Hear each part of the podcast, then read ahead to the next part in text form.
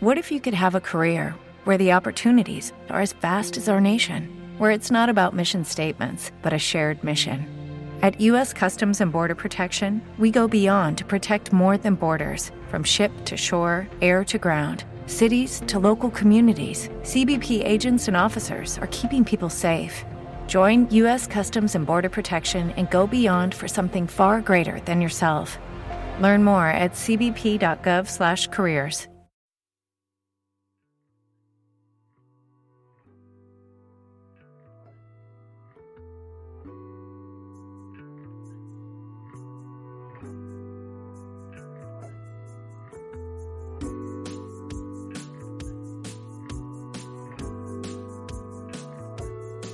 Hola, ¿qué tal? Estás escuchando otro episodio más de Conociendo a, un podcast hecho por y para fotógrafos y fotógrafas. Bueno, ya sabéis que podéis apoyar este podcast o este proyecto en el botón que encontraréis en iVoox.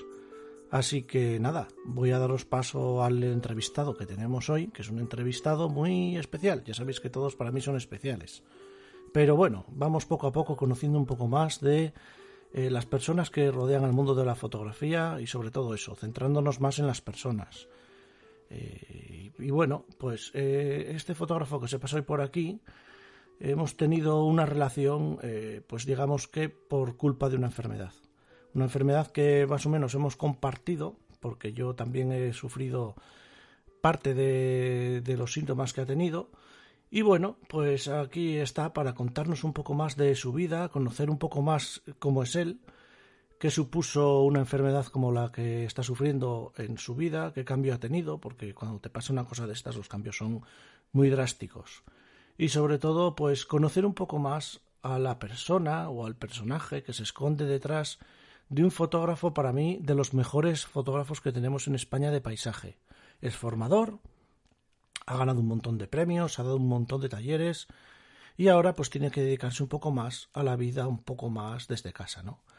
Así que no os doy más la vara y os dejo con Juan Pablo de Miguel. Hola Juan Pablo. Buenas noches, buenas tardes. O buenos días, puede ser también. Buenos días, porque esto ya. De donde nos escuchen. Sí. Eh, ¿Cuál es tu nombre completo? A ver, para que la gente Juan lo. Pablo de Miguel. Juan Pablo de Miguel y algún Y apellido más. Moreno. Mm, Moreno. Moreno. Moreno de madre y de Miguel de padre. Bueno, y la fotografía es una parte muy importante de tu vida, ¿no? Mm, La fotografía es una parte esencial de mi vida. Es el, el- el- el- el- la pasión, iba a decir, el 100% de mi vida. Bueno, la familia no, no ocupa espacio en, eh, en la vida de uno, pero lo que es es algo más que un trabajo, es algo más que una ocupación laboral y es algo más que, que mi, el modo de ganarme la vida. La fotografía en mi vida es, es absoluto. Eh, no quiere decir que no tenga otras aficiones, por supuesto. O cualquiera necesita tener otras, otras cosas que hacer, otras aficiones, ya sean más o menos artísticas, o puede ser el deporte, salir a correr, o, o el cine, la lectura, por supuesto. Pero, pero sí, la fotografía desde los 20 años, ahora tengo 42, pues sí, más de la mitad de mi vida eh, ha sido y sigue siendo, y espero, creo que continuará siendo parte esencial de mi vida y cómo veo yo la vida y cómo la afronto. ¿Y esos otros hobbies que tienes, cuáles son? Por ejemplo. Demasiados. Es que los fotógrafos somos muy raros, por eso te digo. Sí, sí, sí. Bueno, a mí me gusta mucho el cine, me gusta mucho la lectura, aunque a- ahora, eh, a raíz de, de esta, de esta enfermedad que estoy atravesando, eh, he vuelto a, a reconectar un poco con la lectura e incluso un poquito con el cine. eh, películas que tenía un poco atrancadas, no tanto de las últimas, fíjate, últimas me refiero de lo que se está haciendo últimamente en el cine, que está un poco todo refrito, sino que tengo una lista de películas en blanco y negro que no había visto, por ejemplo, ah, no había visto, eh, eh, lo diré, Ay, eh, bueno, una trilogía de, de Luis García Berlanga, Ajá. eh, ¿La escopeta nacional? las, no, anteriores, Ah, anterior, ay, estoy, me quedo en blanco. Mira, una de las medicaciones que tomo me deja el cerebro hecho una chufa. Así que. eh, bueno, si eso a lo veces viene de- bien. Eso a veces viene A bien. lo largo de, de este rato que vamos a pasar juntos, mm, intento acordarme de algo que no me sale, pues ya lo pondrás Nada, no te preocupes. un enlace o algo. Yo tengo No, esa pero- misma costumbre que tú. A ver, yo como también he pasado algo parecido a lo tuyo mm. y, me he quedado como inmunodeprimido de continuo. Yo cojo catarros cada dos por tres. También hay películas que dejo para cuando estoy malo. Porque claro, mm. ahora mismo cuando me cojo un catarro, yo no me cojo un catarro como la gente normal, a mí me tumba en la cama.